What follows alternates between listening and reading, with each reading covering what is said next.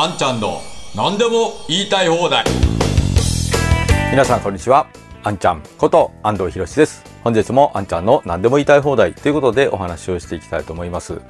えー、日銀総裁人事が、まあ、報道ベースですけれども出てまいりました。雨宮副総裁がそのまま順当に昇格するんじゃないかというのが、まあ、もっぱらの評判でしたけれどもそうではなくて、えー、元日銀審査委員ですかね。の黒田黒田じゃない。黒田さんは今の人でした。上田和夫さんという方を採用するということで、えー、新聞等が報道一斉に報道をしておりますね。で、えー、あまりこう名前の取り沙汰されている人ではなかったのでこの人一体どういう人なんだろうということで、えー、いろいろちょっと調べてみたんですけれども私も全然、えー、すいませんこの方は存じ上げなくてですねどういう方かなと思っておったんですが、まあ、どうもいろいろ見てみると、えー、かなりまともな人のようですね。はい。で今の日銀の金融緩和政策も維持するべきだという方向性を持っておられるようですしえそれからえー、過去の投稿とかを見てみても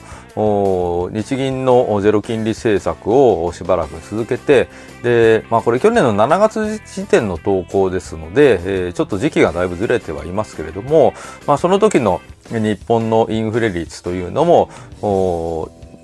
ちゃんと見てですね、えー、アメリカ、欧米に比べて日本のインフレ率はまだまだ低いと。そして、えー、生活者を支援するための財政政策が大事だということを発言されて、発言しておられるので、まあ、極めて正しい政策を言っておられるなというふうに、その今、私が読んだところの論文ではそういうことを書いておられました。まあ、だから、まあそういう意味では財務省畑のですね、えー、変な緊縮論とかあるいは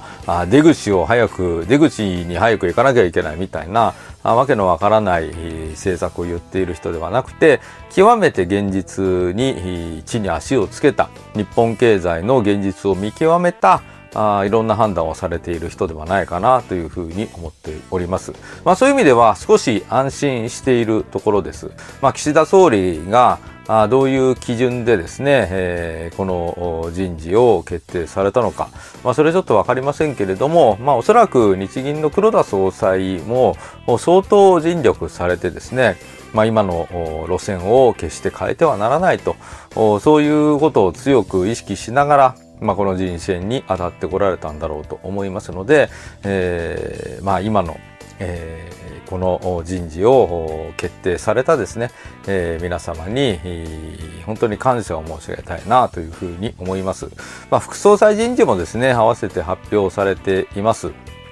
まああ一人はですね、えー、財務省 OB の方が入られたので、まあ、この方がどういう人なのかちょっと今一つわからないところがありますけれども、まあ、一方もう一方は日銀理事からの昇格ですので、えー、これまでの黒田路線を引き継いでくれるんではないかというふうに思います。まあ、いずれにしろえー、ここまで日銀総裁人事副総裁人事が注目されるというのも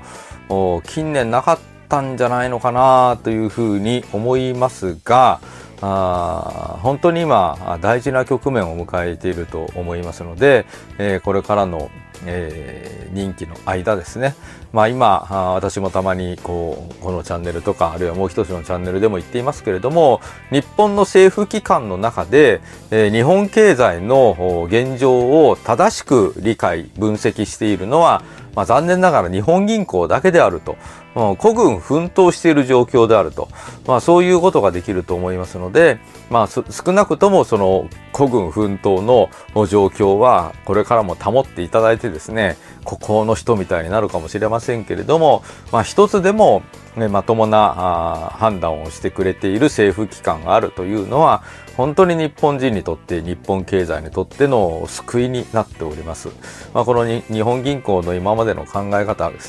経済の状況現状に対する考え方分析がですね他の霞が関の政府の方にえー、きちんと反映されて、そして本当にこう日銀の金融政策と政府の財政政策が本当にタッグを組んで日本経済を再生させるために力を合わせるんだと、そういうことで合意ができればですね、日本経済は私はあっという間に再生すると思います。そしてその本丸は何といっても財政出動、消費税ゼロ、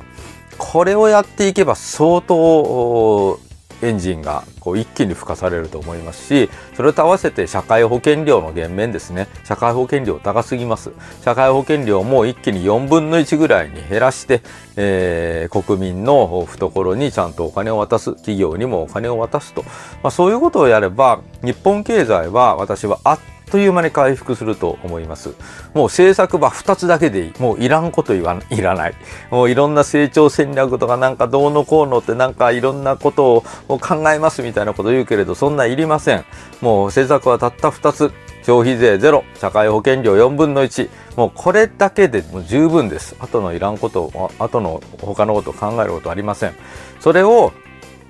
日銀のこれまでの国債の買い取りとですね、金融緩和とゼロ金利政策と合わせて大型財政出動していけば日本経済は本当に一気に復活していくと思います。えー、ぜひですね、この新しい、えー、日銀総裁候補と名前が挙がっている えー、上田さんですね、えー、期待をしたいと思いますし、えー、あの副総裁の皆さんにもですね、えー、ぜひこれまでの黒田路線を引き継いで、えー、日本経済が本当にこう巡航速度に戻るまで、え、正しい金融政策を取り続けていただきたいと心から願うところでございます。ということで、えー、本日もご覧くださいましてありがとうございました。ぜひ皆さんチャンネル登録と高評価、そして通知設定をよろしくお願いいたします。それではワンちゃんの何でも言いたい放題、また次回お会いいたしましょう。ありがとうございました。